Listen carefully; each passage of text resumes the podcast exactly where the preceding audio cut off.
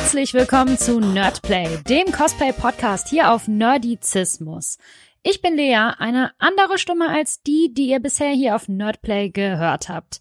Anja hat das Zepter nämlich an uns Mädels von Hipster Fangirl Fashion übertragen und wir freuen uns, euch unsere erste richtige Folge zu präsentieren. Dieses Mal gibt es den Roundtable mit dem Cosplay-Giganten Cecil Grimes, Juice Skellington und Gladsy K, den wir auf der Comic-Con in Stuttgart aufgenommen haben. Wir wünschen euch viel Spaß mit der ersten Folge. Hallo alle zusammen. Schön, dass ihr da seid. Hallo, hallo, hallo, hallo. Herzlich willkommen. Wir sind Lea und Javanna.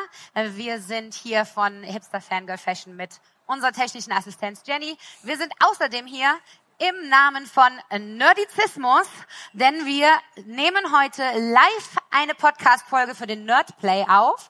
Das ist der Cosplay-Podcast von Nerdizismus, den wir jetzt gerade wieder wiederbeleben. Aber heute haben wir was ganz Besonderes für euch. Das ist ein Cosplay Roundtable. Er wird auf Oh, yeah. Englisch stattfinden, weil alle unsere Gäste international sind. Ich hoffe, ihr seid darauf vorbereitet. Falls irgendwer was überhaupt nicht versteht, hebt die Hände hoch. Wir können alles übersetzen. Ganz ihr laut hört ja. schreien und rufen, Hilfe, Hilfe, ich verstehe nicht. Wir können aber halt nicht simultan übersetzen, das wäre ein bisschen viel verlangt. Dann würde das Gespräch nicht mehr so schön fließen. Wir wünschen euch ganz viel Spaß. Jetzt begrüßen wir mal unsere Gäste, Gavanna, oder? Äh, genau, wir haben heute drei tolle Gäste, die ihr vielleicht schon im Cosplay Kingdom gesehen habt. Als erste steht hier schon direkt an der Treppe bereit Juice Skellington. So our next guest, another one that you might have seen around, she is a cosplayer and a concept artist, and her name is Gladzy Kei. And the last one, some of you may have already taken photos with him. He is a spot-on impersonator, and he is a cosplayer of award-winning proportions. It's Cecil Grimes. We do not have a fixed script. We also do not have fixed interview questions. We just want to talk with our guest. You can imagine it like a talk show or, as we call it in the community, a round table, even though the table is square. But we do have one question that we ask all of our guests. I have to say, I already told them so they can think about their answer.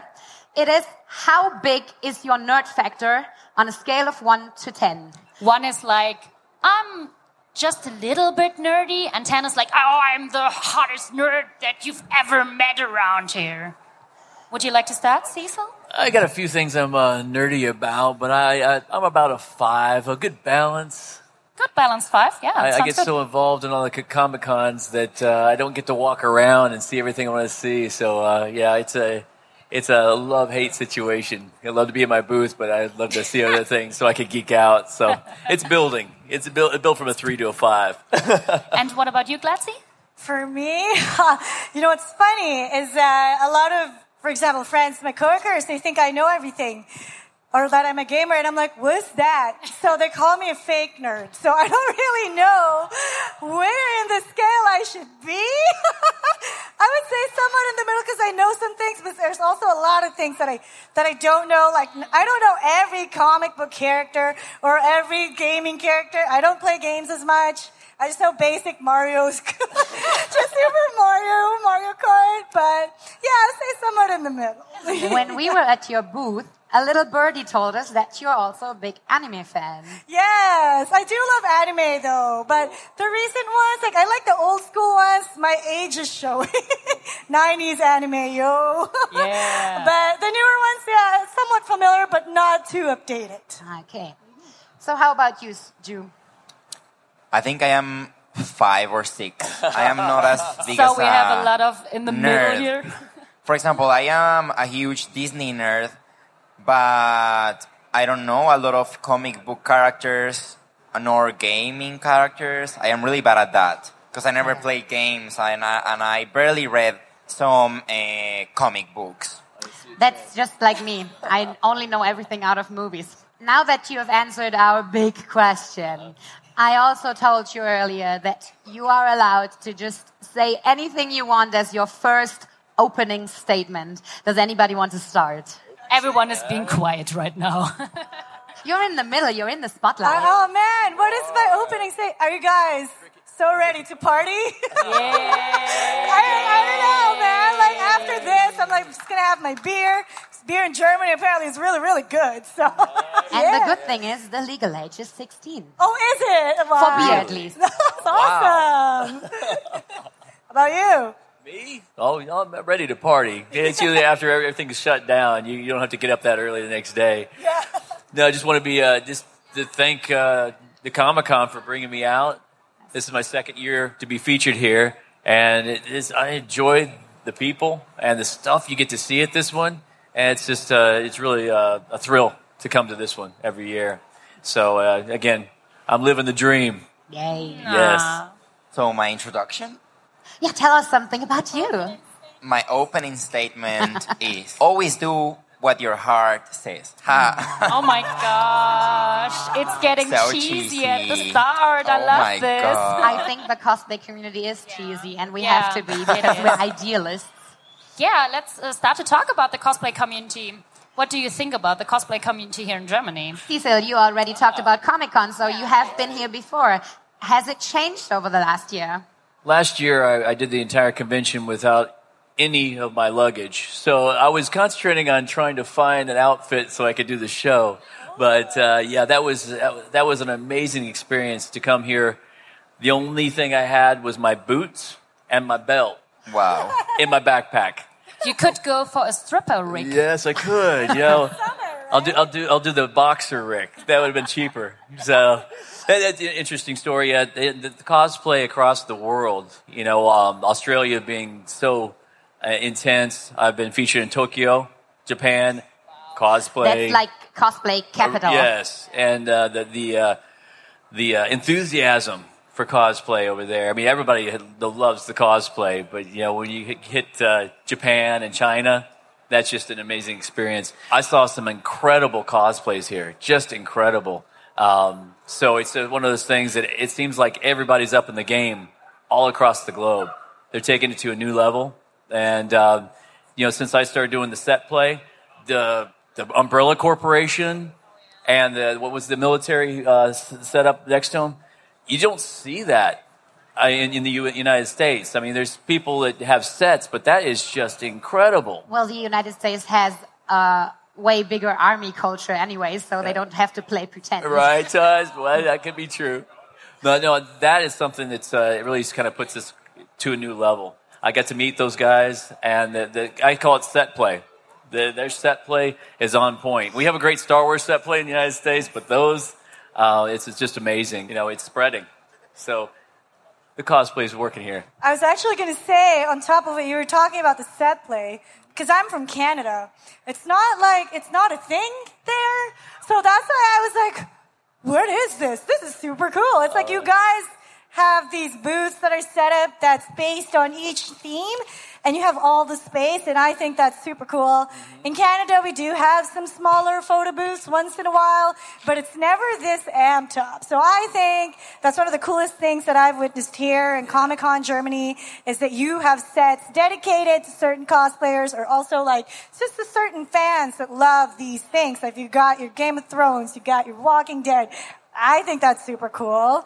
And so I, I was very impressed. And also in terms of the quality of cosplay here, I'm pretty impressed too because I know that Germany is where Worbla was like the thing. And so a lot of the cosplayers here are very advanced in terms of their armor making and it's pretty inspiring to see everybody too. And I've also seen a lot of you know, like cosplayers that have been designing their own costumes based on their own imagination. And I think that's a lot of originals. yeah, a lot of original cool. art now, and so it's pretty great. I always feel Yeah. like an idiot. I said, I, I don't know what your cosplay is. He's like, you don't know it because I just created it out of my own imagination. I was like, thank God. yeah, Yeah, or you can right. just mash up some things. Yes. yeah, or even like Pokemons that are supposed to be Right. Pokemons, Yeah. but now everyone's cool. like doing a human version of it, and so that's super cool.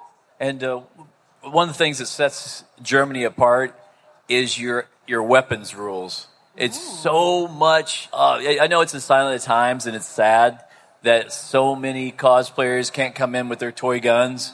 But you know, in the United States, you don't get through the doors with even a plastic gun. Here, they, they, get, they put some, you know, reasonable thought into it. If it's plastic and they look at it and they know it's not a real gun, just, you know, they strip it and put it in. They don't do that in a lot of cons now. Yeah, and it's right. sad because, you know, you got a great outfit, you got the holster, and it's empty. You know, and so that's Yeah, what it's I so really love that they, they have some common sense. You know, they look at the, the weapon and it's, of course, it's, it's, it's a toy and they let you have it. So that, that's cool about Germany.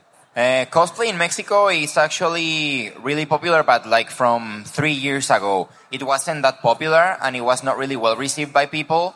So So it's I've still a growing community. it's still a growing community. Like they are very green. That's the right word. Yeah. Yeah, they're very green. And for example, I've never been invited to any convention in Mexico, even though I am from Mexico. I went to a convention once as an attendee, and I mean it was small. So when I go to international conventions, it's just like huge, uh, like huge halls. For example, uh, Germany was the first uh, convention out of uh, the American country that ever invited me as a guest. I, I really feel important uh, when I am here because it was like the first time ever that I was overseas. Yeah, and we really do love to have international guests. I mean, there are really great German cosplayers, and they are also oftentimes invited, but we use these big conventions to just get people from all around the world because you can see the local ones at the smaller uh, events and you can maybe even meet them as normal guests, but you want to see someone from somewhere else and someone that you would usually never meet. Yeah, and just to meet and chat, this is amazing to know all the differences between the cosplayers in every country. It's so cool to hear the differences uh, from the conventions, like you said, that uh, with the weapons. Crazy. And I just wanted to know how is it in your hometown? Do you still have any ties to your hometown? Like the cosplay community in my hometown, I would say is not even more than maybe 25 people. It's super small. So do you know all of them? I know most of them, but uh, they're not like close friends. So they usually like ask me for like help uh, with like uh, material choices or if they have issues with makeup, but not not like as a close friends. You know, just like for business. Yeah, or as a mentorship maybe because Yes. you're really good at makeup. That's kind of your specialty, right? Yeah, maybe me- mentor. I, I don't know, but they they do ask me questions and I, I always answer them. Yeah, I would say that's mentoring. That's really nice. I'm glad you always take the time to help people out. Yeah, I do. I, I like helping people because when I was young, I got help from other people that inspired me. So I like making the same. That's really cool. yeah, and that's the best way to grow as a cosplayer. Yeah. So for me, I would say, because I'm from Calgary, Alberta, I don't know if you've heard, I'm in the West Coast where the Canadian Rockies are. Um, we are also still a couple of years behind America, but it has grown since I moved there like seven years ago for sure. Um, I remember back then the Comic Cons were never full. There wasn't as much cosplayers, but they got popular every year. And because of the internet, because of YouTube, because of all these free sources that you can get online, a lot of cosplayers are learning all these techniques for free that older cosplayers had to research themselves and fail so many times before we can get going, right? So yeah, in, in my community, I'm considered old, even though I'm in my late 20s. Apparently here, uh, my friend from Germany was telling me that I'm a young cosplayer in this generation in a way, because I know a lot of my friends are like past 30s now, and then, but they're like the senior cosplayers that are well known in the community at least. So I so, think yeah. part of it is that, of course, you need to put a little money into the cosplay before Exactly. you can enjoy it. Mm-hmm. And that is easier if you already have a job. Exactly. Yeah. and some capital to start with. Mm-hmm. So maybe that's why a lot of cosplayers cannot start as young as they used to when they did not have all the material and all the tools because now there's a standard for cosplay and people want to start out already on a level that nobody even reached seven years ago.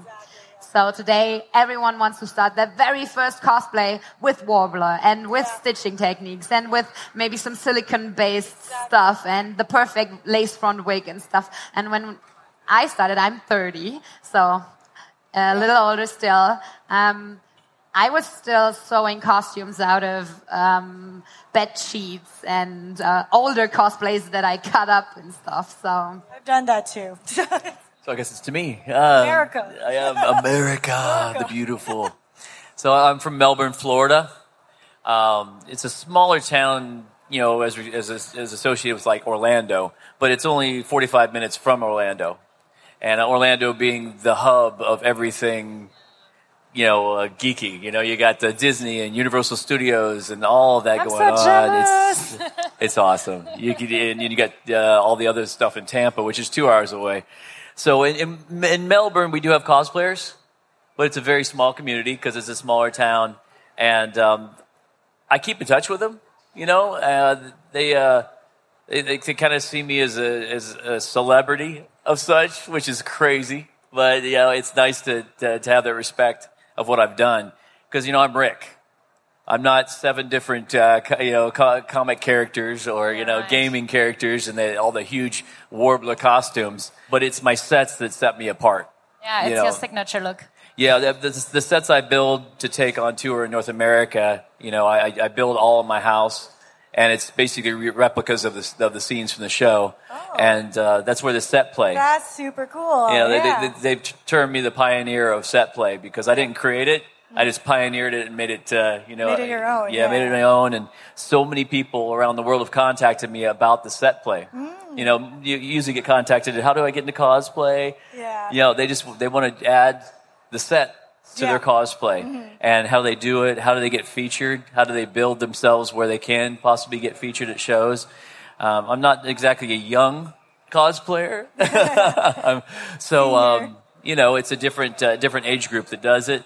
But you know I, I don't see any difference because I, I enjoy it just as much.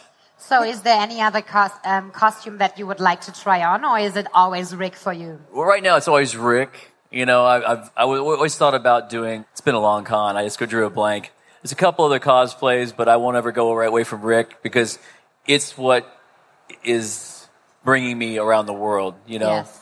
and so when it definitely tapers off, if I haven't gone into the acting, which which is my next adventure, Yeah. you know, I'll be able to come to cons in other costumes, but it won't be such, a, you know, so different than everyone else that I'll be able to get featured, you know, for it. But I fig- figure the acting with what I've done with Rick will keep me, uh, you know, a few good, few more good years of seeing the world.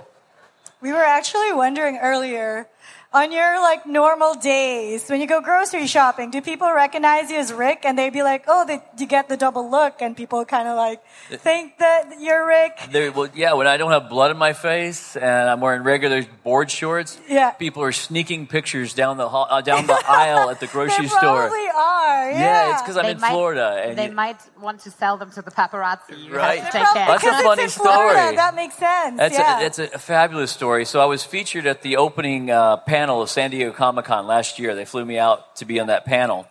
And after the panel, we did a bunch of interviews. It was from the bridge, which is a, uh, which is a uh, documentary about fandom.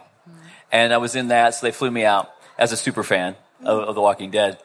And so we did the interviews, and then we went on the cruise.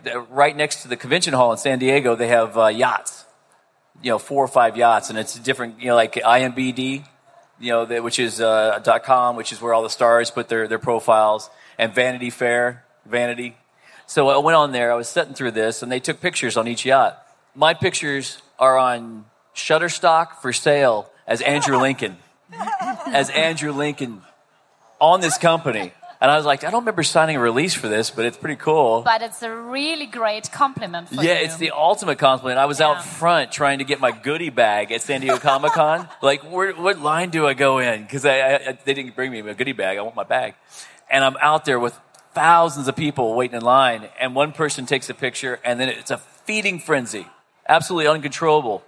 And I'm handing out my business cards. I'm like, yeah, I'm gonna have some likes from this. So the news crew came out and just, I, I, the only one I saw was like right here, and I was like, I, I gave them my business card, and they're like, and they took off. It's not him. Oh, it's just a cosplayer. Channel 9 San Diego News, Andrew Lincoln spotted uh, doing photographs out front of San Diego Comic Con, and they had the clip. And that, that, that's so, yeah, I get, and I was just in plain clothes. Yeah, you know, crazy, I, I- yeah. I, do wear his hats, but but everywhere I go, it's wonderful. I, I never it never gets old. I, I I think it's it's wonderful that people do that. It just seems like the people with me get kind of over it.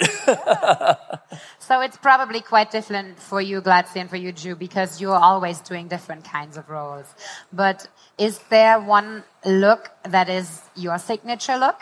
Or something that you just really, really love to wear, so you wear it so often that it becomes kind of a signature look?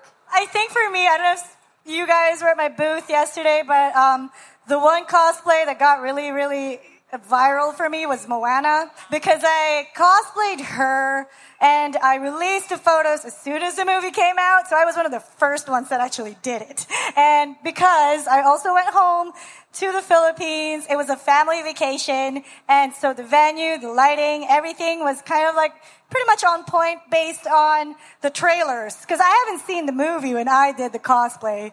I just really want to time it based on when it was going to get released. And so, you know, you got to think about your strategy, right? That's when all the search engines go up. Moana, Moana, Moana. And then my picture somewhat comes up. And then you post a bunch of pictures on Instagram.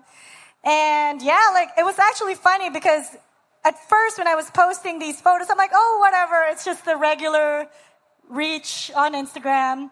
And then I was like, oh, this is probably the last photo I'm going to post because I'm tired and I'm out of photos. So it was a side by side photo of my Moana doing this with the same pose as the reference photo. And so that kind of got crazy on my Instagram and I thought it was a glitch.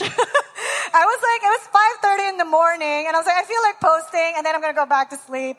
And I woke up and it was a crazy amount of comments and likes.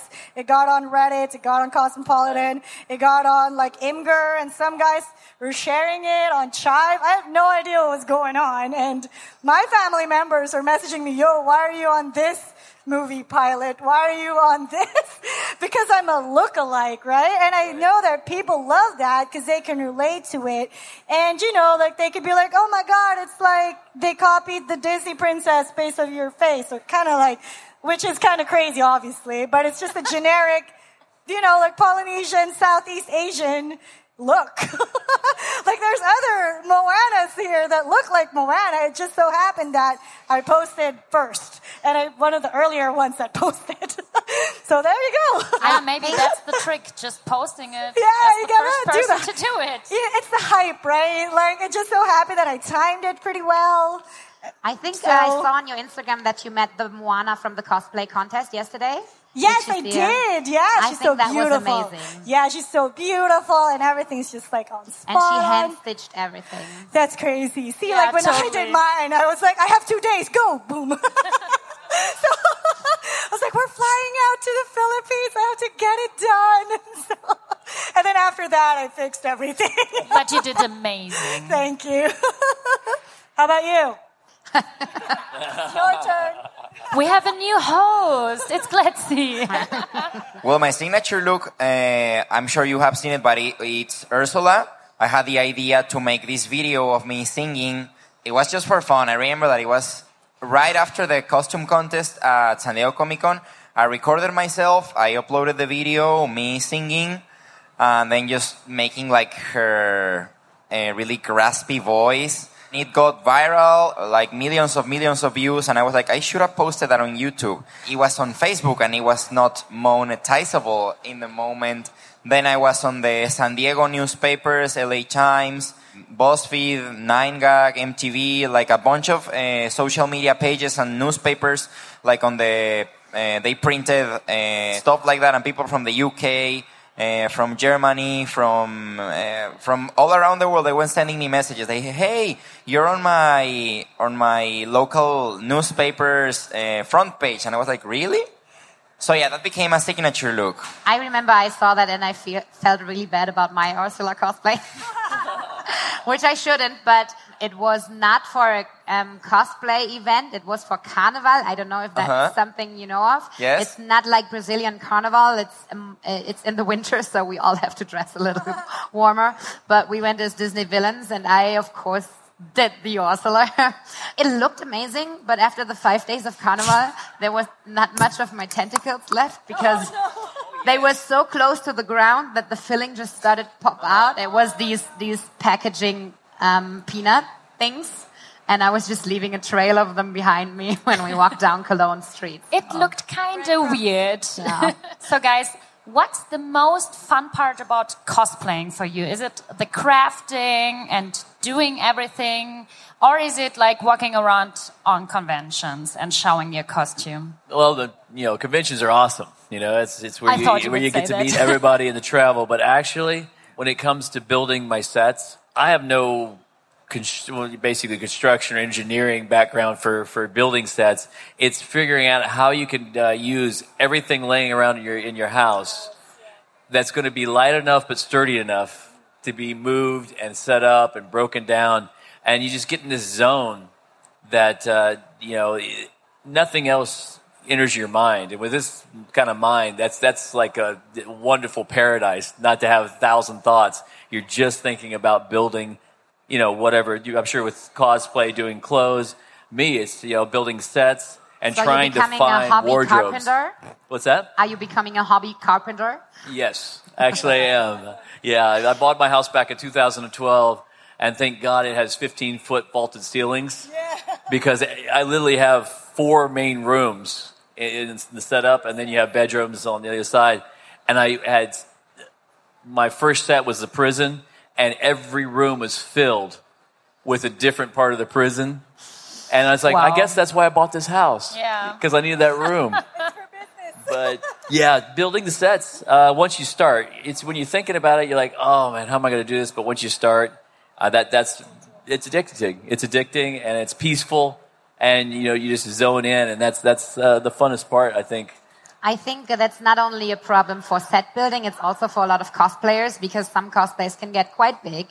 And how do you store them? I mean, yours are just clothes and uh, Yeah. uh, and um, weapons, but I think you have some builds and some bigger weapons, Yeah. armors. You have um, some bigger pieces like Yes, this like one. fat suits and the stuff fat like suit, that. probably a lot of makeup stuff. So do you have a special cosplay room? When I lived at my parents', the basement was mine. and then I moved out and I had no room.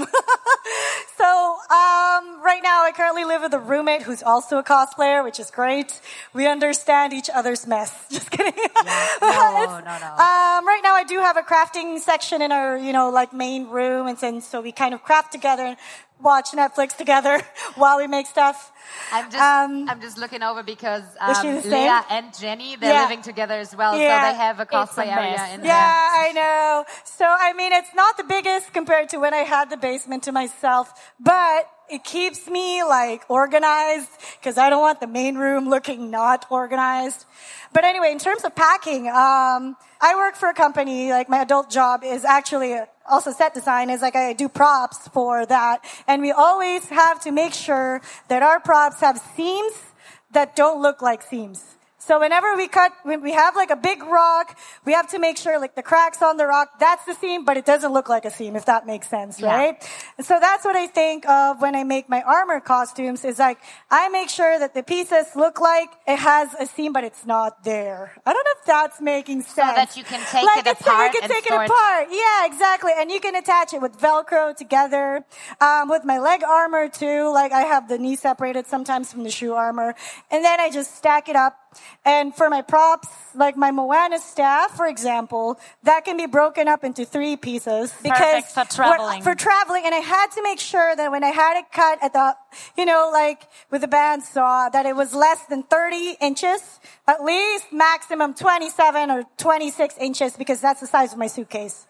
And then on that, like I add like those, um, I don't know, like those connectors, like you can get, you can screw it together and then just roll it up. Yes. And then so you can assemble it on site. So what I did, are the seams would be the handle, so it doesn't look like a seam, and you get to cover it when you're ha- with your hand and everything else. So that's kind of how I cheat, and then just kind of plan beforehand before you do your build. Amazing. yeah. How about the suits? Or how about your makeup room? Uh, I have a makeup room, but it's disguised with old furniture. I I, I collect uh, antiques, so I have like these really secretaire things. I have like a lot of Drawers. drawers, so I keep everything in there, and it looks nice. So it looks beautiful in the outside, but then there's the mess in the inside, you know? That's because o- otherwise my home would look horrible. Like imagine all like the boxes of like makeup stuff. So that's why I, I had the idea like, oh, I'll, I'll get this secretary and then I'll just put everything in, in the, in the drawers. And then for the costume and the, and the accessories, I, I do have like a it's, a, it's a really tiny room, but it's like well organized. Like I have um, a room like with fabrics, resins, foams. Uh, then I have my my other tiny room with like my costumes that I keep in like plastic bags that I vacuum so Okay. that they compress less space. I do I do that with pretty much everything except velvet because velvet hair will get damaged. Pretty much all my costumes are like stored in like plastic bags or plastic containers in like a small room. So you can also take everything apart and just stack it neatly. Yes, and I have labels like part A, part B, and stuff like that. So the most important thing is to be organized. Yes, I think it's very important. And I learned that the hard way because I was not that organized at first. Oh no! Do you have a funny story for that? Yeah, because we do have to actually kind of wrap it up. So if you have any really funny anecdotes about airport traveling, for example, or any of your storage, your costumes breaking on set, this would be the perfect ending for this. Well, yeah, for me, and it- was not like a mistake from the outside. It was me. I, I forgot. I went to a convention as Jack Skellington, and I forgot my bow tie and my and my cravat. I was in the middle of nowhere. I, I was in Dominican Republic, and I didn't have like any craft stores around. So you you gotta make it work. But that that was just my mistake, you know. Worrying at first, but you need to make it work. I just went to like the garden, and then I took a bunch of like dry uh, plants. And then I airbrushed them black, and then I did a really quick bow tie for Jack Skellington, and it looked okay. But you could notice that there were plants in my bow tie, you know? Just call it an original design. Yes, just Yeah. in black. Okay, so for me, other than the fact that my luggage actually made it on time, for those of you who don't know, I lost my luggage um, during my layover. It didn't make it. So the night before I arrived the car, and I was like, I have no stuff. What do? So I was just like, I don't care. I'm going to go nap. So I napped for three hours. and That's so wake up. I'm like, I'm tired and jet lagged. I'm like, I don't even have emotions right now. I'm just going to sleep. and then I woke up, and then the organizer like asked um, the airport security or whatever. They said that my luggage was going to arrive that night with the next flight that's coming from Zurich because that's where my layover was. So at least I got it the night before. Thank the Lord. But then that, that- that's not where the story ends. Okay, so I get my costume, right? The next day, it was like, other than the fact that it was a struggle putting my Moana tattoo, I'm like telling the story like it was in the past, but this was yesterday. I was putting my top and my zipper, my zipper for my Moana top just gave in. It was done. And so I tried and I was just like, I don't have pins. I'm so organized. but then I was, I had a hook, so I had a hook and then I had the zipper kind of halfway. So it was a broken zipper, but then I was like, you know what? My hair is going to cover this. So I survived the entire day By covering with my it. top in a broke by wearing a broken zipper. And you Nobody still looked noticed. amazing. the, the rule of thumb is coming from the prop industry. If nobody sees it, it's going to be fine. Yeah. And if it gets covered, it's going to be fine. So I used my really thick wig to cover the disaster that is in my back. So there you go. yes. Thank you for sharing this secret. yeah, I know. I'm going to tell this now. So, a uh, quick funny story. Um, I guess the funniest thing that I experience is trying to get this home after every convention. Uh, it's the same weight. Uh, it doesn't have a barrel, but it looks like it does. So uh, getting here is no problems. For some reason, you know, they, they don't they don't uh, mess with you coming from the United States. But I've had four of these confiscated in four different countries, and the build up to that. Paging Cecil Garner, would you please come to interrogation room 52? Cecil Garner, please. And this is in Bogota, Colombia. I'm like, th- that was the first time it happened. And um, so I, I get there, and this was actually going to one of the conventions. Lair was in Bogota, going to Ecuador, Ecuador Comic Con. So you get your bags, you have to go to customs, you know, when you come into the country, and they put your bags through the um, Do the scanner. through the scanner, through the metal detector, and uh, the X-ray. And I wasn't thinking about it, you know, because it's a toy gun. It's not real, but it definitely acts like it, feels like it. Oh, it's full metal. Yeah, it's it, you can't really tell the difference unless you look inside. So I get my stuff. I, I take my big bag, and they're they're making you put your bag on the, uh, the the belt, and it goes through an X-ray. So I'm not thinking anything. Well, I'm watching the X-ray machine, and that's all you see on the on the screen. It's it was sideways instead of up and down, so it looked like it was a levitating gun in my bag. And in, in Bogota, all the security start coming around, and I I put you know in, in Spanish, I'm an actor. This is a prop, all that. But they were pretty cool in, in customs. You know, it's like no, uh, Walking Dead. Oh, Walking Dead, and uh, and they open it up. You know, they said they say open it up, and I said there it is. I show them it's no barrel. I okay, I've moved on, right? So I take my bags, I put it on the next airline. I fall asleep at the t- at the uh, terminal, and that's when I got interrogation room 52. Please come to interrogation room. So the airline picked it up. So I'm at gate one. Gate 52 is the last gate in the airport, and I'm I'm trying to find it. So they they, they go through all this, go into this this private room with two Colombian police officers, two security, the the management, and they say, uh, "Please open the case and take out the, uh, the you know the, the uh, thing in question." I'm like, if this is a real gun, you're giving me access to it. Is that smart? I mean, really, I, wouldn't you take that out for me? You know. So I do. I open it up. Now they they look at it. Thank God, one of the cops was a Walking Dead fan. It saved me so many times. That's how I got Perfect, across yeah. the border in Canada. Wow. The Walking Dead. They did. They took selfies. That being the first time I learned never never pack your gun like this. Always putting the zipper up and down with some other stuff, and it looks like a just a, a metal rod instead of a gun. And uh, they let me keep it, but uh, they took my gun in Peru. Uh, they Peru and the Philippines. The Philippines was it Philippines? No, it's Peru or Philippines. Every security guard in the airport come running I because think maybe they did not want to take it because it's a gun, but they wanted just a souvenir from you. Yeah, I think that, that I think that's what happened. This, uh, so they all do this because you, t- you it, there you have to go through the X-ray before you get into the airport, and they're like, oh, and so they all take fa- selfies with me. I'm like, I got this, I got this, I got my gun, and he's like, oh no no no, you can't have this. I'm like, you all just took selfies. Oh no no no no no. I was like, okay, enjoy the prop, enjoy my hundred dollar prop. So uh, yeah, so now everywhere I go, I bring one and I leave it at the convention. Ah, nice. That's my secret. I Thanks think for the this is. I This think is this is the convention Yes. ending, Well, actually. thank you so much for sharing some funny stories in the end. Thank you so much. Thank you for being Thank you, on thank you, stage thank you. and thank you for being on our podcast. Thanks for having us. Check these people out. It's Cecil Grimes on all social media accounts, Gladzy Kei, and Juice Skellington. J O O. So just look it up, type them up. Thank That's you. it. Thank you so Take much. care. Thank you so much. And bye.